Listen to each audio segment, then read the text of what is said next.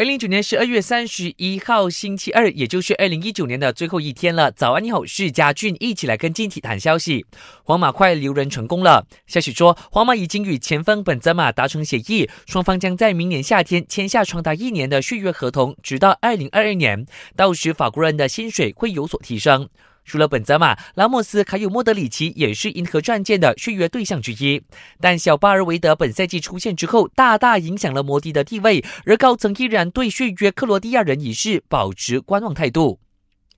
尽管我国脚车王子阿兹祖卡斯尼早前在场地脚车世界杯澳洲站发生意外，被迫出局，但他依然在麒麟赛保持世界第二，有望拿下东京奥运的参赛资格。阿兹祖就认为，奥运入选赛已经进入最后阶段了，一切都会变得非常困难。不过，他认为今年的成绩为自己建立了一定的优势。